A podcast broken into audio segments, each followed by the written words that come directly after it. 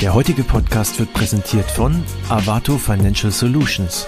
Als Marktführer in vielen europäischen Payment-Märkten ist Avato Financial Solutions ein etablierter Anbieter von Buy Now Pay Later, flexiblen Finanzierungs-, Accounting- und Forderungsmanagement-Lösungen. Das Fintech hat es sich zum Ziel gesetzt, den Alltag von Konsumenten finanziell transparent und nachhaltig zu gestalten. Mit Finanzprodukten, die perfekt angepasst sind auf die individuelle finanzielle Situation und die Bedürfnisse jedes Einzelnen. Avato Financial Solutions setzt auf gemeinsame Wege mit Partnern und langfristig erfolgreiche Geschäftsmodelle für Märkte wie E-Commerce, Mobility, Media, Financial Services, Telcos und Utilities.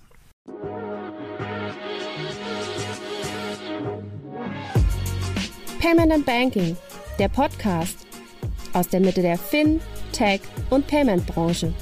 Mit eurem Host Jochen Siegert. Hallo und herzlich willkommen zum Fintech-Podcast von paymentbanking.com.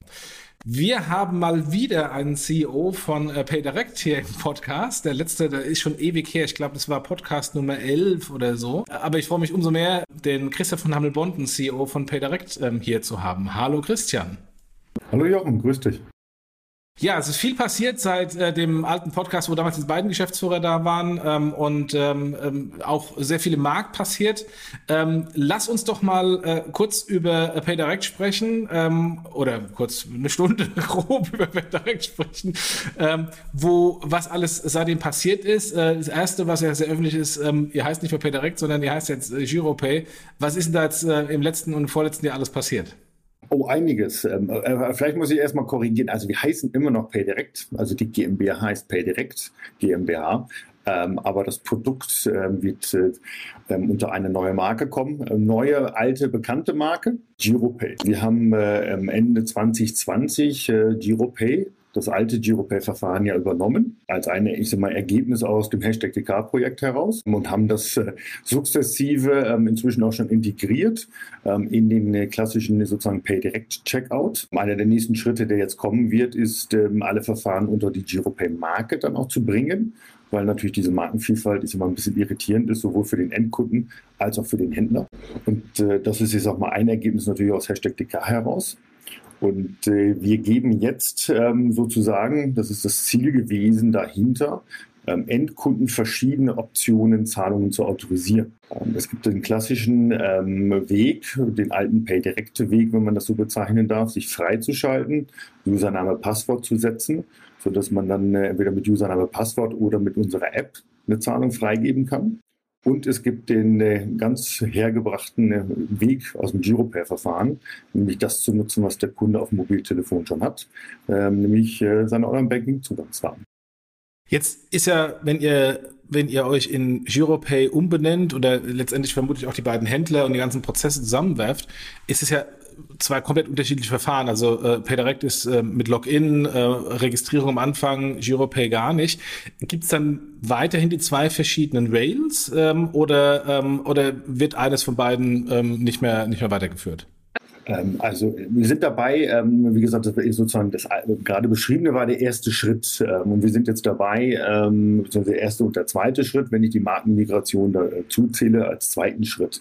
Wir sind jetzt dabei, dann ähm, das Ganze, ich sag mal, noch ein bisschen weiter umzubauen und zum Schluss wird daraus ein Verfahren. Ähm, das heißt, es gibt zum Schluss ein Verfahren, eine technische Anbindung äh, für die, für die Händler, auch einen Weg, wie wir das Geld zum Händler bringen. Und äh, parallel dazu sind wir dabei, die ganzen Vertragswerke umzubauen. Und da gab es ja, ähm, und das haben vermutlich einige mitbekommen, auch ähm, eine Entscheidung seitens des Bundeskartellamts. Das heißt, wir sind dabei, die Vertragsstrukturen natürlich zu harmonisieren zwischen dem alten Giropay-Verfahren und dem PayDirect-Verfahren. Daraus wird jetzt sozusagen ein neues Vertragskonstrukt und das äh, bringt uns mehr zentrale Hoheit über die Preisfestsetzung auch im Markt. Das heißt, Händler, ähm, Partner, Intermediäre, Acquirer ähm, kontrahieren in der Zukunft mit uns und benötigen nicht mehr das, äh, was ich sag mal, ihr ja vielfach auch kritisiert habt, die Komplexität für die Händler. nicht auf der technischen Ebene, aber auf der vertraglichen Ebene.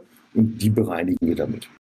Aber jetzt aus, Endkundensicht, habe ich dann weiterhin beide Varianten ähm, oder wird eines von beiden dann nicht mehr weitergeführt? Ähm, nein, ähm, du hast beide Varianten. Das heißt, äh, du kannst Zahlungen sowohl mit äh, deinen Online-Banking-Zugangsdaten freigeben, Du kannst sie aber auch mit Username, Passwort oder dann, dann in Zukunft mit der GiroPay App freigeben. Und äh, dann kommt sozusagen noch ein Schritt obendrauf, das i-Tüpfelchen. Ähm, wir sind dabei, die digitale Girocard zu integrieren. Hatte ja auch, ähm, war ja auch ein Thema auf dem IHI-Kongress, hat der Dr. Schmalz vom DSGV ja vorgestellt. Ähm, das heißt, wir geben Kunden eine dritte Option. Also Kunden, die heute dann auch schon eine digitale Girocard haben ähm, und die am POS schon verwenden, um mit der Girocard zu zahlen, bekommen diese Möglichkeit auch dann im E-Commerce. Jetzt begleiten wir ja äh, Peter Reck schon sehr, sehr lange im Blog. Äh, durchaus nicht unkritisch. Wenn man zurückblickt hinsichtlich der, ähm, der ursprünglichen Planung, muss man sagen, ist irgendwie von den Zielen nicht ganz so erreicht worden. Aber du hast gerade eben schon richtig gesagt, ähm, es gibt jetzt ähm, mehr ähm, äh, direkte Interaktion, also weniger dieses äh, Modell von Multiplikatoren bei den Banken, sondern letztendlich eine Art eigenes Scheme. Ähm, was ist denn da ähm, jetzt, seitdem du da bist, alles passiert worden? Ich hatte ja, wir haben gerade eben im Vorfeld ähm, diesen alten Artikel von mir bei Payment Banking rausgesucht, Quo Vadis Pay Direct. Der ist vom äh, 2017, 6. Dezember 2017. Und da hatte ich so quasi mal gesagt, okay, Kind ist noch nicht im Brunnen gefallen, hier sind vier Punkte, ähm, die es wenn man es besser machen würde. Ähm, was habt ihr denn davon gemacht? Weil du sagtest, du hast alle vier Punkte ähm, abgearbeitet. Das weiß ich nicht. Ich habe ja gefragt, ich weiß gar nicht, ich habe vorher nicht kontrolliert, ob ich alle Punkte abgearbeitet habe. Ähm, und es ist ja auch nie so, dass ich gesagt habe, die Punkte wären falsch. Ähm, äh, also äh, PayDirect begleite ich ja auch schon ähm, lange. Ähm, letztendlich wurde mir PayDirect mal vorgestellt, äh, bevor der Name überhaupt feststand. Ja. Ähm, das heißt, ähm, ich sage mal sozusagen schon in der Konzeptionsphase damals. Ja. Ähm, äh, gehen wir doch die Punkte einfach mal durch. Was ist denn der erste Punkt? Also der erste Punkt war, da können wir glaube ich einen Tick machen, Branchenexpertise muss dringend aufgebaut werden. Für Marktbeobachter ist ja offensichtlich, dass Erfahrung, Vision Zahlungsverkehr der PayDirect-Entscheider signifikant verbessert werden müssen. Äh, insofern habe ich dann auch unten als Update schon gemacht, ja, da haben sie jetzt den Christoph Hamel Bond geholt, Tick gemacht. Äh, gut, ich äh, spreche auch ungern über mich. ähm, zweiter Punkt, Pricing-Chance, also letztendlich ähm, äh, äh PayDirect-Pricing nach unten anzupassen lassen, ähm, um so auch wirklich einen harten Wettbewerb gegenüber PayPal zu haben, weil äh, das PayPal-Pricing ja äh, verbunden mit sehr vielen Risikokosten ist ähm, und, äh, und PayDirect ja ähm, eine Autorisierungs- ähm, äh, und Garantie von, von der Bank bekommt. Insofern habt ihr das Pricing da nach unten ein bisschen angepasst? Ich glaube beim Pricing, es geht ja nicht immer nur um die Frage, geht es nach unten, ich glaube, im Payment-Markt zum Schluss wissen wir alle, die Preise gehen sukzessive nach unten. Ähm, sieht man ja auch, äh, wenn man jetzt mal die Zahlen beim EAI nimmt, sieht man über die Jahre hinweg, dass sie einfach nach unten gehen. Ist natürlich auch eine Frage von Volumen. Ich glaube, zum Schluss beim Pricing geht es gar nicht so sehr, ich sag mal, darum, was vielleicht vorne auf der Preisliste steht, ähm, sondern es geht erstmal um die Gesamtkosten. Ähm, und ich glaube, da haben wir ähm, auch mit dem Thema Zahlungsgarantie schon ein ziemlich gutes ähm, Argument in der Hand, weil wir mit der Zahlungsgarantie Folgekosten rausnehmen. Ich meine, jeder kennt das im Payment-Markt. ELV kann man preiswert einkaufen. ELV-Zahlungsabwicklung. Ähm, sieht super aus, ähm, ist aber leider in den Folgekosten dann extrem teuer. Zumindest, äh, wenn man dann Risikomanagement einführen muss, alle Prozesse hinzufügt. Wir kennen das Belege raussuchen am POS, wenn dann Lastschrift verwendet wurde. Und das ist das, was wir vermeiden. Das ist das eine. Das zweite, ähm, wo ich immer glaube, dass es sehr, sehr wichtig ist, die Frage, ähm, wie gestalte ich denn Preise? Ähm, auch abhängig davon, was ein Händler tut. Ähm, in meiner 20 Jahren im Payment-Markt weiß ich, es sind halt sehr große Unterschiede, ob ich ein Zug-um-Zug-Geschäft, ähm, ich sag mal, stationär habe oder ob ich einen, ich sag mal, komplexen äh, Zahlungsprozess habe in der Online-Welt, der dann, ich sag mal, vielleicht auch verbunden ist, ist mit High Risk.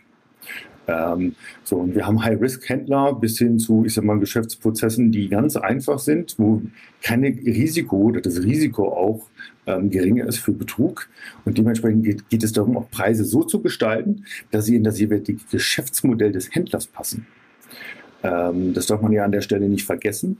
Und äh, du hast es ja selber ausprobiert, ähm, kommen wir wahrscheinlich noch zu. Ähm, wenn man ja zum Beispiel äh, Pay at Pump nimmt, dann ist es ganz klar, ähm, dort gibt es auch andere Preisvorstellungen. Wenn ich aber jetzt High-Risk-Gutscheinkarten ähm, im Internet als Händler verkaufe, ist das ein anderes Pricing, weil anderes Risiko. Überspringen wir äh, Punkt 3, direkte statt verteilte Verantwortung, hast du ja eingangs schon gesagt, ähm, dass jetzt ähm, direkt alles bei euch äh, ähm, äh, kontrahiert wird. Ihr habt jetzt ein dediziertes Team, also sehr gut. Und das vierte ist kompetitives Produkt.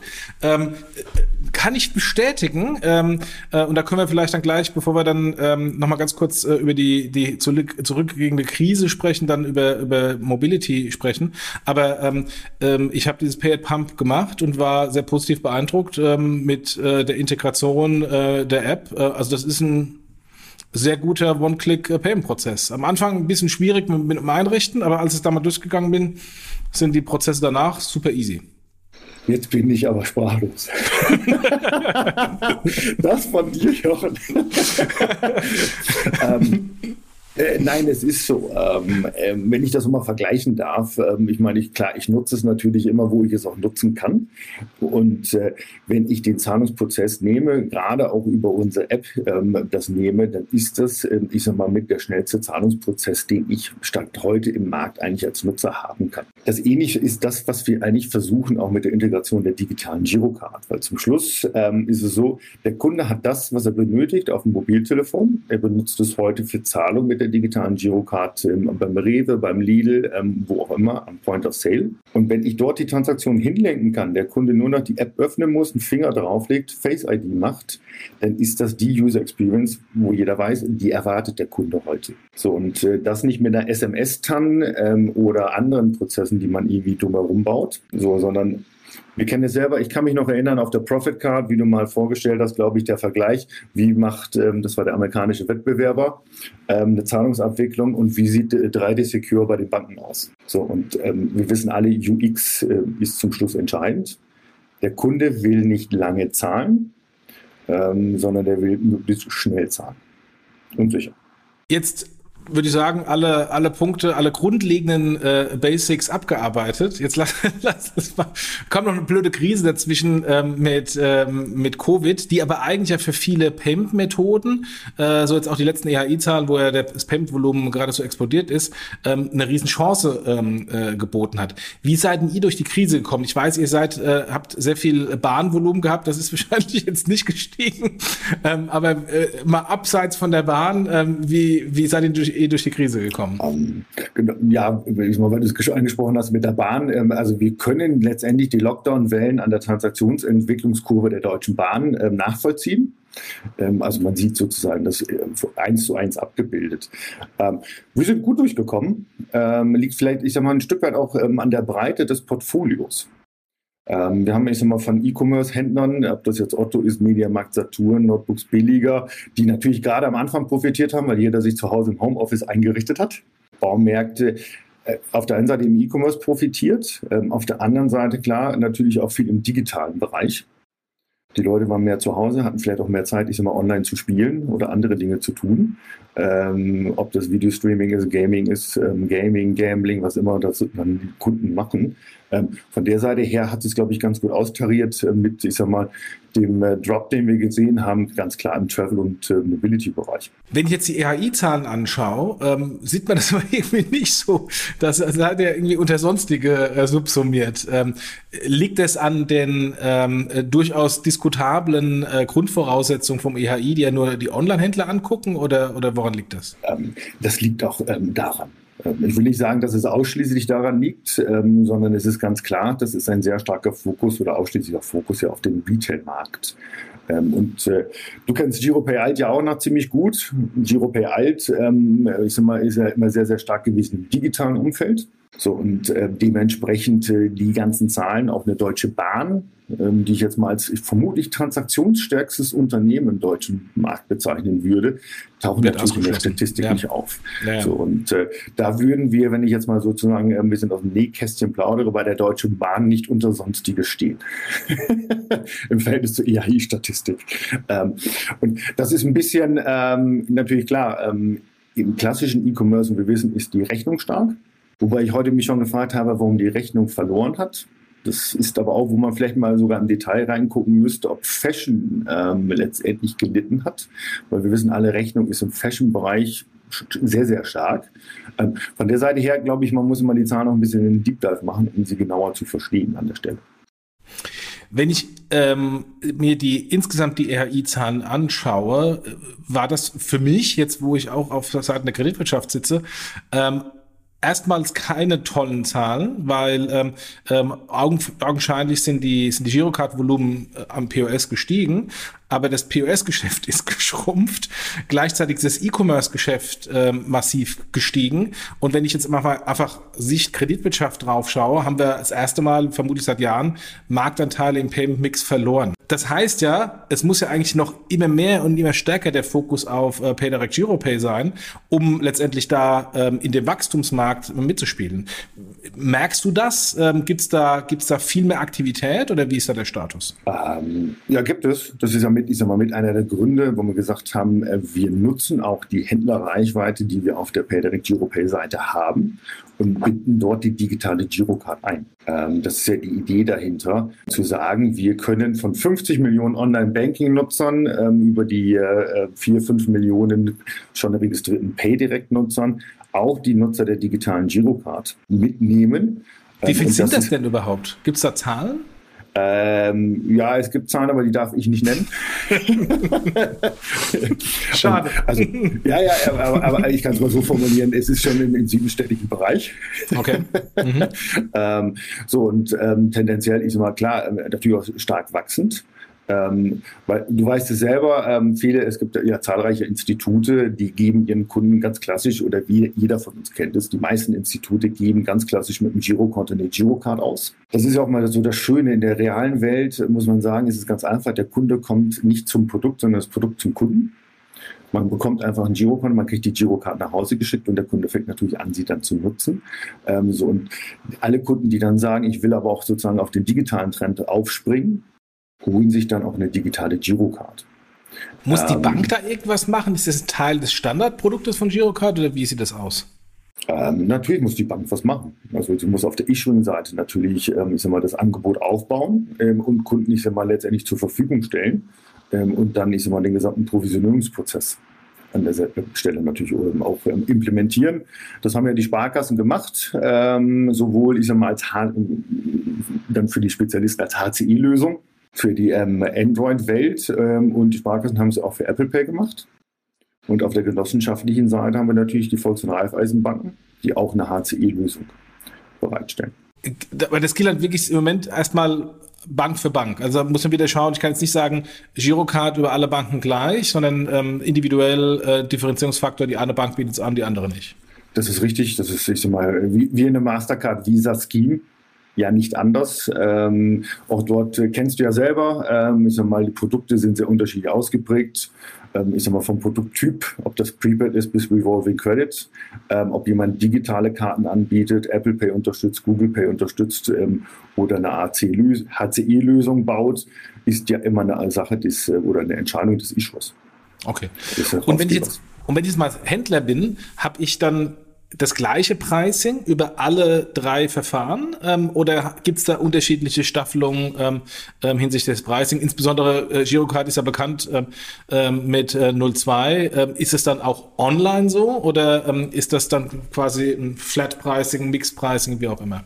Ähm, also bei uns ist es ja letztendlich ist, ist ein einheitlicher Preis, ähm, weil ich, mal, ich will die Welt auch nicht komplex machen. Ähm, auch ich mal, letztendlich zum Schluss geht es ja nicht um Cherrypicking. Und das andere ist, zum Schluss ist der Kern der Leistung eigentlich immer der gleiche. Das ist nämlich die Zahlungsgarantie. So, und ob die Zahlungsgarantie, ich sag mal, über eine Autorisierung in einem Girocard-Scheme erfolgt oder ob das eine Online-Banking-Autorisierung war oder ich sag mal über, unsere direkte Anbindung in die Bankenwelt hinein aus dem Pay-Direct-Verfahren, ist eigentlich, wenn ich mal die Leistung nehme, kein Unterschied. Es geht zum Schluss darum, dass wir die Zahlungsgarantie aussprechen, äh, beziehungsweise die Banken die aussprechen, wir vermitteln sie ähm, und das ist der eigentliche, die eigentliche Leistung.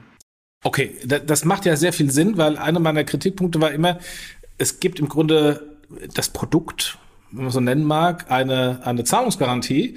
Aber das Produkt Zahlungsgarantie wird über verschiedene Subprodukte mit verschiedenen Submarken immer anders verkauft und auch zu anderen Preisen abgerechnet. Insofern macht es Sinn, da einen Flatpreis zu nehmen und sagen, egal über welchen Kanal auch immer, hier ist Zahlungsgarantie und, und das Settlement.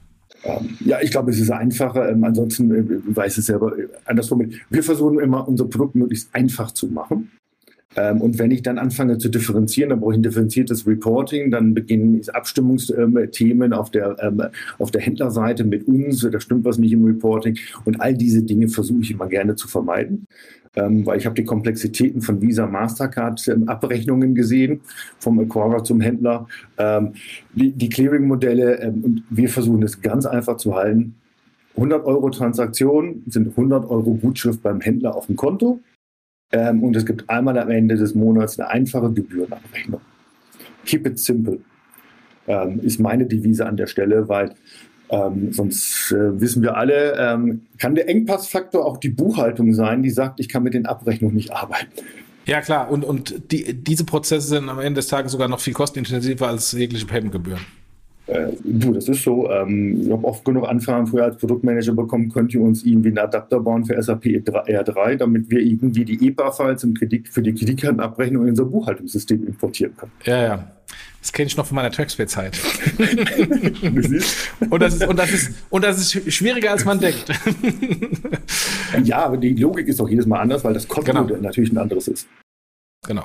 So, jetzt lass mal nach vorne schauen. Ähm, also ähm, Historie aufgeräumt, ähm, äh, Hausaufgaben gemacht, ähm, äh, die verschiedenen Brands auch in irgendeiner Weise konsolidiert, ähm, eine Krise durchlebt mit äh, mit Covid. Ähm, jetzt mal nach vorne zu schauen, was glaubst du denn, wie geht denn das weiter? Äh, kommt jetzt das, was wir jetzt bei den ERI-Zahlen gesehen haben, also den, den Drop ähm, im Volumen auf der POS-Seite, kommt das zurück? Geht dementsprechend E-Commerce wieder, wieder zurück ähm, vom Volumen oder bleibt es auf dem Niveau und wächst dann halt weiter? Wir haben einfach nur ein paar Jahre Wachstum äh, beschleunigt äh, gesehen. Wie siehst du denn die Zukunft? Das ist eine gute Frage. Ähm, also erstmal, was wir gerade momentan sehen, ist natürlich, dass im Bereich, ich sag mal, äh, Travel und Mobility ähm, Transaktionen alle wieder, Zahlen wieder nach oben gehen. Ähm, ich würde noch nicht sagen, sie sind auf dem ursprünglichen Normalniveau, auf dem ursprünglichen Niveau vor der Corona-Krise. Merkst du vielleicht auch selber, wenn du mit der Bahn fährst, so wie ich auch, so, äh, so richtig voll sind die Züge nicht, wie es früher war. Also äh, ähm, erstklassig stehen habe ich schon lange nicht mehr gehabt, ja. Siehst du, ist auch ganz angenehm. Ähm, selbst wenn man zur Primetime ähm, in den ICE einsteigt, kriegt man immer noch einen Sitzplatz. So, und äh, das merkt man natürlich schon, das ist nicht mehr auf dem Ordinarniveau. Ähm, bin jetzt äh, ja auch zum IHI-Kongress hingeflogen ähm, und da merkt man auch, die Flughäfen sind immer noch ziemlich leer. Ja, ähm, ja. Und ich glaube auch, es noch, das Niveau, was wir vor der Krise hatten, werden wir in dem Bereich äh, vermutlich nie wieder erreichen bedingt durch, ich sag mal, weil einfach, ähm, ich sag mal, ja, unser Lebenswandel ähm, da ist. Wir arbeiten mehr von zu Hause. Ähm, es lässt sich besser organisieren alles. und wir haben festgestellt, virtuelle Meetings funktionieren auch. Im E-Commerce, ähm, ja, ich habe jetzt, ich sag mal, gesehen, ähm, so die ersten Statistiken ähm, von, aus verschiedenen Quellen, dass E-Commerce das erste Mal, glaube ich, in den letzten 20, 25 Jahren geschrumpft ist im ersten Quartal. Bin mir mal nicht ganz sicher, ob das ein Shift ist hin zurück zum POS. Vielleicht teilweise, weil die Leute vielleicht danach lechzen, doch mal wieder in einen Shop zu gehen und äh, gerade im Bekleidungsbereich vielleicht mal Dinge auszuprobieren oder aus dem Shopping in der Stadt auch ein Event zu machen. Ich kann mir aber vorstellen, dass es mit der grundsätzlich, ich sag mal, ähm, im grundsätzlichen Umfeld gerade ähm, zusammenhängt. Also Ukraine-Krieg, ähm, die ganze Covid-Pandemie, ähm, Inflation, ähm, ein Stück weit Angst vor der Zukunft, die jetzt zugenommen hat, was natürlich typischerweise dazu führt, dass die ähm, Ausgabebereitschaft der Konsumenten absinkt. Ähm, da bin ich mir noch nicht ganz sicher. Ähm, ich glaube, das wird dann ein bisschen die Zeit zeigen, ähm, wie sich das entwickeln wird. Ähm, jetzt auf PayDirect bezogen, ähm, wir haben wie gesagt den Vorteil, dass wir ich mal, breit aufgestellt sind, sodass wir ich mal, nicht von einem Segment an der Stelle abhängig sind.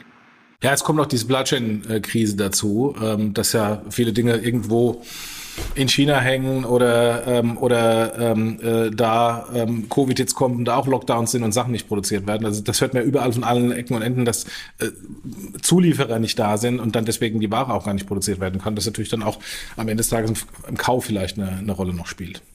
Wahrscheinlich, ja. Ja, ähm, dann, was mir aufgefallen ist, wir haben gerade eben schon über PaceDrive ein bisschen gesprochen, ähm, also äh, Zahlen an der Tankstelle, beziehungsweise Zahlen direkt an der, ähm, an der äh, Tanksäule, ähm, ist, dass ihr verstärkt, also das hat man jetzt an den an alten Pressemitteilungen gesehen, dass ihr verstärkt in dieses ganze Mobility-Thema reingeht. Ähm, warum macht ihr das? Seht ihr das Wachstumsmarkt? Oder ähm, weil, also tanken ist ja alleine Wachstumsmarkt wegen der, wegen der Tankpreise, aber perspektivisch ja eigentlich ein schrumpfender Markt. Also wo geht ihr da hin und warum wollt ihr da in das Segment rein? Äh, gut, äh, privat äh, ärgere ich mich natürlich über steigende Spritpreise. Auf der anderen Seite geschäftlich betrachtet ähm, äh, steigt der durchschnittliche Warenkorb, ähm, was immer ganz gut fürs Geschäft ist. Ähm, nein, grundsätzlich ähm, sehen wir das, ich sag mal, als einen Wachstumsmarkt. Ähm, nicht ausschließlich Pay at Pump. Ähm, ich glaube, wenn man Pay at Pump ein bisschen generischer versteht, dann geht es ja auch um Ladesäulen. Ähm, auch dort sind wir aktiv, ähm, sprich in die Apps ähm, der jeweiligen Anbieter für die Ladesäulen ähm, integriert zu werden. Das heißt, wir sehen das nicht als, ähm, ich sag mal, rein sozusagen auf äh, ähm, klassischen Sprit bezogen, sondern eigentlich in einem größeren Kontext. Und das Ganze geht ja dann, ich sag mal, immer noch ein Stück weiter. da hatten wir, ich sag mal, auf der PEXE auch ein gutes Panel zu dem Thema, weil ich schon glaube, dass, ich sag mal, daraus dann auch wirklich Ökosysteme entstehen. Ähm, weil zum Schluss ähm, geht es ja nicht nur um die Fragestellung, ähm, wie kann ich möglichst einfach tanken, sondern äh, schon vor Jahren habe ich mich mal gefragt, was, was hätte ich denn eigentlich gerne, wenn ich sage, ich will von A nach B? Ähm, weil ich glaube, ähm, wir haben immer die ähm, Herausforderung noch, dass wir Use Cases sehr einzeln betrachten oder runtergebrochen eigentlich Use Cases im gesamten digitalen Markt betrachten. das beginnt damit wie Taxi. Ja, ich brauche jetzt ein Taxi. Ähm, so, wenn ich, dann brauche ich einen Scooter. Ähm, also anders formuliert, wir betrachten aber eigentlich nicht den übergeordneten Wunsch des Kunden, der sagt, ich will von A nach B. Ähm, und ich glaube, das ist ja ein bisschen, wo auch die Ökosysteme drauf schauen. Wie kommt man denn eigentlich dahin, diese Fragestellung zu lösen? Ob das dann in die sozusagen die diskutierten immer Super-Apps führt, das werden wir dann mal sehen. Ähm, so, aber um auf die Frage zurückzukommen, ist für uns ist ein Wachstumsmarkt. Ähm, ich glaube, dass wir auch eine gute Value Proposition dafür haben, weil wir ähm, mit wiederkehrenden Zahlungen sehr gut arbeiten können. Hat einen großen Vorteil, wiederkehrende Zahlungen über ein Konto abzuwickeln. Konto hat kein Ablaufdatum. Und jeder kennt die persönliche Erfahrung, wenn mal die Karte abläuft und wie viele E-Mails man bekommt und dann äh, bis hin zu, ähm, ich habe in London gestanden, die sind ja abgelaufen, die wurde gesperrt. Ja, dann will man gerade sich irgendwie ein Uber rufen ähm, oder sonstiges ähm, Transportmittel und geht nicht. Und wenn man dann keine zweite Karte hat, weil die Hauptkarte gesperrt wurde, dann ist man da und steht sehr doof da. Konto läuft nicht ab, wird selten gesperrt. So, das heißt, wir haben eine super Conversion, wenn der Kunde das einmal hinterlegt hat. Ich habe äh, meine teilweise bei einigen Anbietern auch schon länger hinterlegt, über ein Jahr. Das läuft halt jedes Mal. Das ist der große Vorteil. Und also das heißt, ihr wollt in dieses, das ist ja durchaus noch ein sehr stark Wachstum befindliche Ökosystem rein und dann im Grunde so eine Zahlungsinfrastruktur da anbieten für die verschiedenen Verticals. Ähm, korrekt, richtig. Und äh, da gucken wir auch, ich sag mal, mit welchen Partnern wir arbeiten. Wenn du, du hast vielleicht gesehen, auch in den Meldungen, wir haben viel mit der S-Payment an der Stelle auch gearbeitet. Das heißt, ähm, wir gucken natürlich auch und nutzen, ich sag mal, auch Beziehungen, die wir über Sparkassenlager oder die Institute nutzen können, genau, um in diese Segmente reinzukommen. Und äh, ich weiß nicht, ich glaube, wir haben vor zwölf Monaten oder 18 Monaten circa mal gesagt, wir wollen da rein. Und ich glaube, das ist uns auch ganz gut gelungen. Und das heißt, also letztendlich ähm, In-App-Bezahlung, an der Ladesäule bezahlen, an der Tankstelle bezahlen, ähm, äh, Parken bezahlen oder was, sind da die, die konkreten Use Cases? Ähm, konkrete Use Cases äh, geht von Händler-Apps, ähm, wo ich sag mal gab es ja auch, glaube ich, eine Panel-Diskussion rund um die Frage ähm, oder auch äh, von Herrn Wischmeier. Sinn und Unsinn, genau. Nicht die Sinnlosigkeit dieser Händler-Apps. ähm, ich fand den Artikel sehr interessant. Ähm, heute, by the way, habe ich da eine genutzt. ähm, ja, ähm, gab auf dem EAI, ähm, äh, Payback Pay. Ähm, le letztendlich, äh, ist mal ganz einfach das Modell, das wir gebaut haben, das ist immer technisch betrachtet auch auf Tokenbasis funktioniert, erlaubt es uns oder erlaubt es quasi Händlern eigentlich sozusagen ihr Konto, das sie für den Kunden führen, mit dem Girokonto sozusagen irgendwie eins zu eins zu verbinden.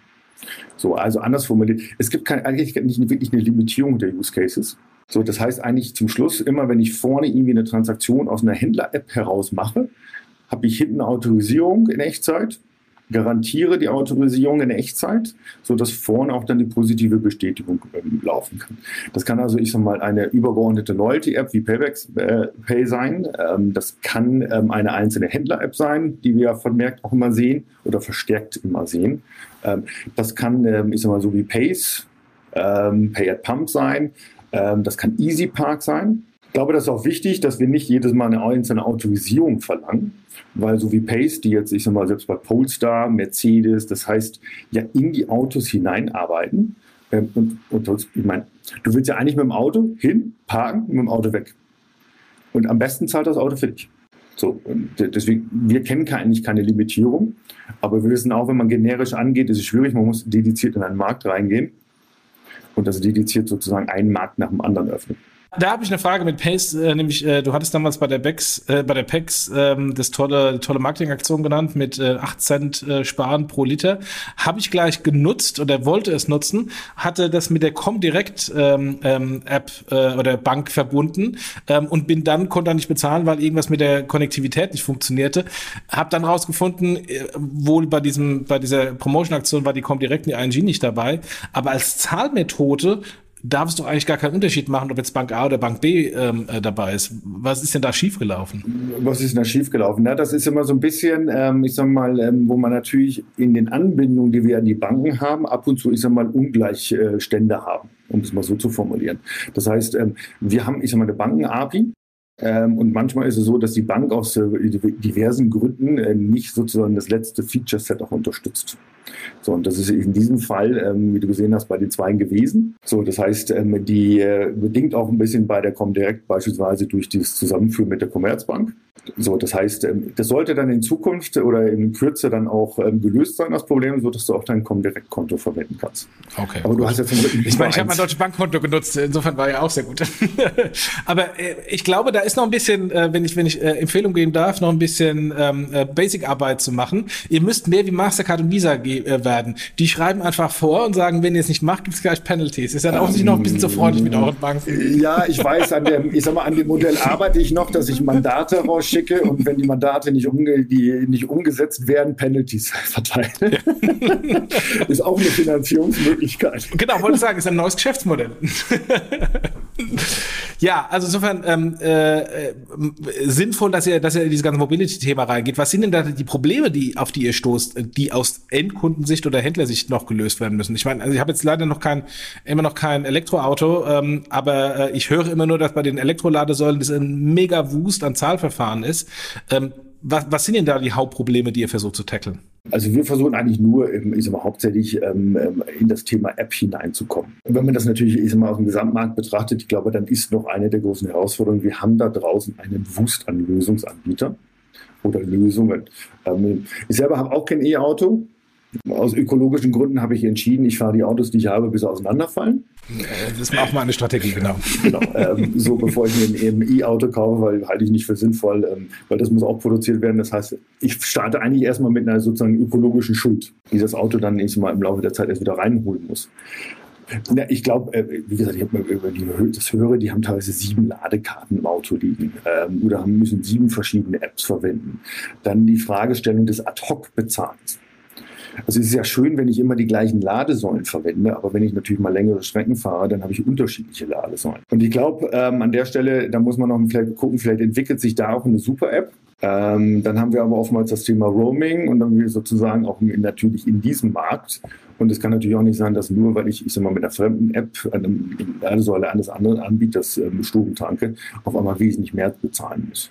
Aber wie das in allen neuen Märkten ist, ich glaube, ähm, A, der Marktdruck ähm, wird zunehmen. Zweitens, die Regulierung ähm, geht natürlich immer stärker rein, um zu schauen, dass man dort auch ich sag mal, vernünftige Marktstrukturen äh, sich entwickeln. Und wir sehen es aber auch bei ähm, ich sag mal, in anderen Märkten, man muss ein Stück weit eingreifen. Weil ich meine, Ladesäule hat schon unter Umständen einen gewissen monopolhaften Charakter wenn es die einzige Ladesäule ist in der Reichweite deiner verbleibenden, in der Distanz deiner verbleibenden Reichweite. Also kannst du ja nur noch da, äh, sozusagen laden. Ähm, so. Ähm, deswegen, ähm, ich gehe mal davon aus, ähm, in ein paar Jahren wird das Ganze anders aussehen. Ähm, es gibt auch die Ladesäulenverordnung, ähm, weil ich glaube auch, dass das Ad-Hoc-Laden ähm, ist immer relevanter wird.